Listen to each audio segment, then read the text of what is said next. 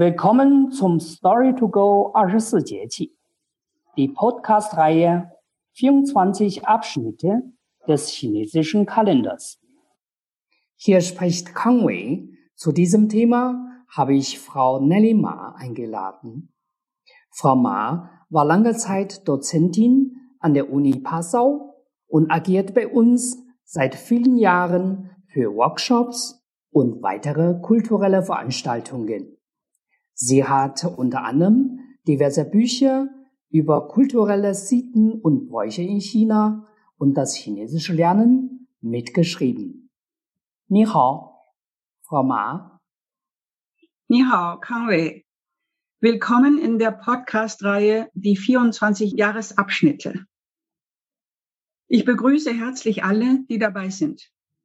Die UNESCO hat Chinas 24 Jahresabschnitte in die Liste des immateriellen Weltkulturerbes aufgenommen. Wir empfinden es für wertvoll, das Verständnis dieses Kulturgut unserer Reichweite vertiefen. Frau Ma, würden Sie uns die 24 Jahresabschnitte gerne zuerst etwas erläutern? Was heißt Jieqi? Sehr gerne. In China gibt es neben dem gregorianischen Kalender immer noch den traditionellen chinesischen Kalender. Er richtet sich an landwirtschaftlichen Geschehen und basiert auf der Beobachtung des Sonnenverlaufs. Neben den vier Jahreszeiten und den zwölf Monaten gibt es noch die 24 Jahresabschnitte, in Chinesisch Jieqi genannt. Das Sonnenjahr wird in 24 Abschnitte von jeweils 15 oder 16 Tagen eingeteilt. Das neue Jahr beginnt immer mit dem ersten Neumond nach dem Abschnitt Große Kälte, Dahan. Das liegt am 20. oder 21. Januar. Das ist Yechi. Frau Ma, in welchem Abschnitt befinden wir uns gerade? Wir befinden uns jetzt gerade im Abschnitt Sommersonnenwende, Xiazhi, am 21. Juni. Jeweils sechs Jieqi bilden eine Jahreszeit.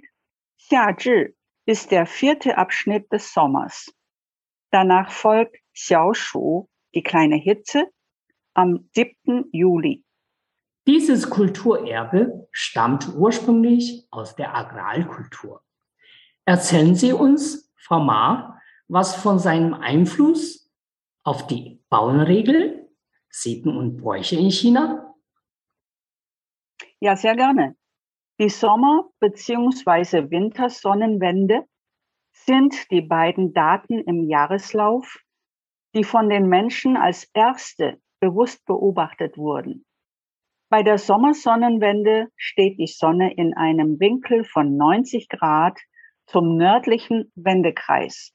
Das bedeutet, dass auf der nördlichen Halbkugel der Tag am längsten und die Nacht am kürzesten ist. Dieser Tag war auch der erste Feiertag der Chinesen. Der Kaiserhof samt Hofstaat machte, um der Hitze zu entgehen, drei Tage Pause. Die Beamten durften zu ihren Familien zurückkehren. Auch die einfache Bevölkerung legte die Arbeit nieder, die Märkte ruhten und selbst die Mönche gingen nicht zum Betteln. Nur die Bauern durften sich keine Ruhe gönnen. Wie müde die Menschen waren in der Hitze von Xiazhi, beschreibt der Volksmund. Zu Xiazhi fällt das Gehen schwer. Man möchte an der Hand genommen werden am liebsten gezogen oder besser noch geschoben. Nun beginnt die heißeste Zeit des Jahres und das Pflanzenwachstum erreicht seinen Höhepunkt. Das Yang steht auf seinem Scheitelpunkt, aber unter dem alles beherrschenden Yang beginnt das Yin bereits wieder zu wachsen. Die Zikaden zirpen so laut, dass ihr Lied an heißen Sommertagen ohrenbetäubend ist. Der Patron dieses Jahresabschnitts ist ein fröhlich tanzender kleiner Junge.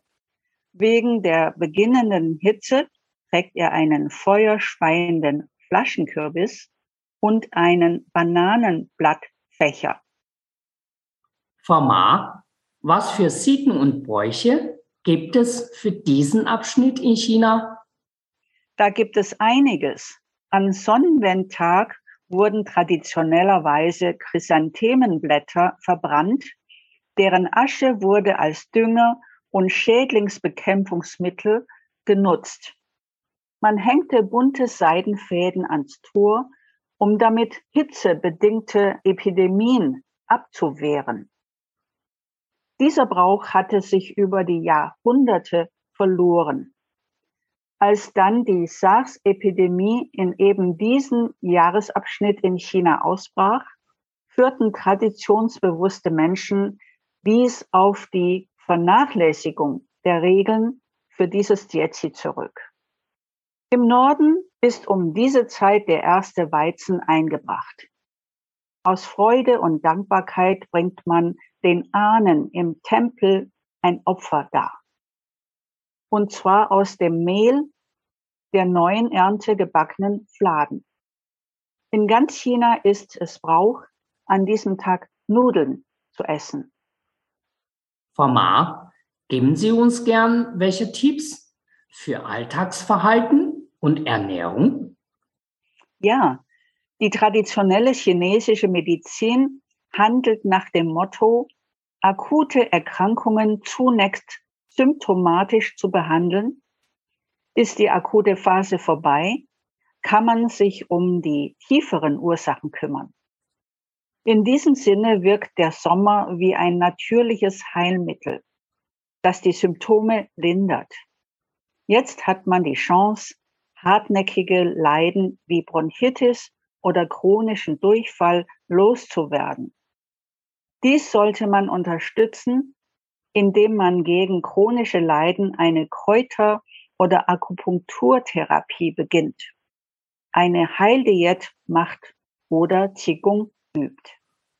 Bevor es Klimaanlagen gab, empfahl ein chinesischer Heilklassiker bereits die sogenannte innere Klimaanlage, um sich vor der großen Sommerhitze zu schützen.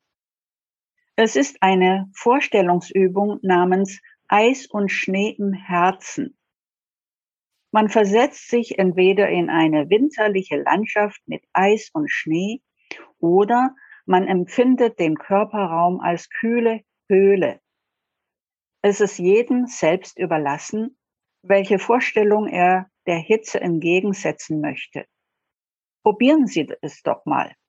Sie werden sehen, es funktioniert. Im Hochsommer neigen manche Menschen vermehrt zu Kopfschmerzen.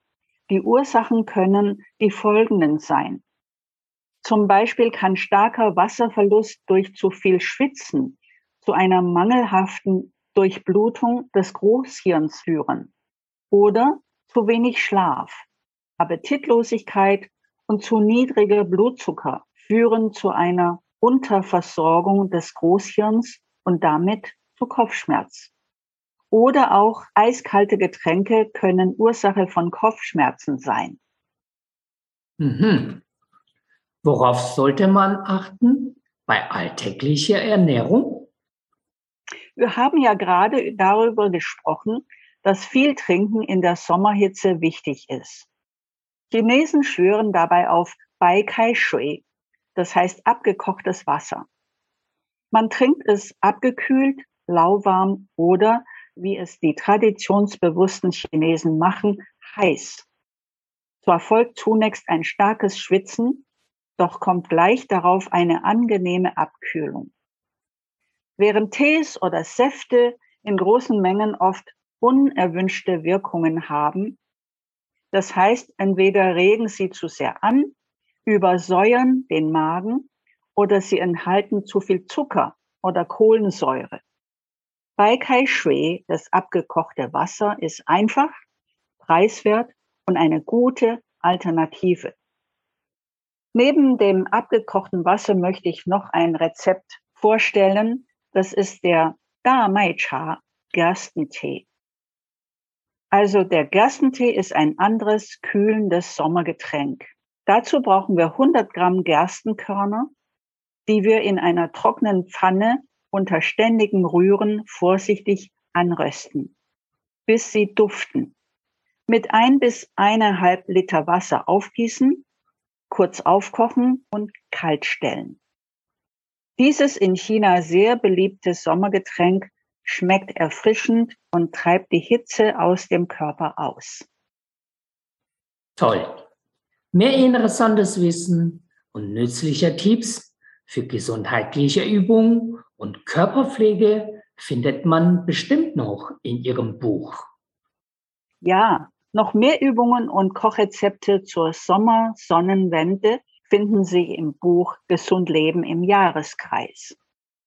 Die nächste Folge unserer Jahreskreisreihe ist Dashu, große Hitze. Ich freue mich sehr, Sie beim nächsten Mal wieder begrüßen zu können. Wunderbar. Das Buch Gesund Leben im Jahreskreis kann man bei uns erwerben. Infos dafür finden Sie auf unserer Homepage www.confucius-münchen.de. Frau Ma, vielen Dank für heute und bis zum nächsten Jahresabschnitt.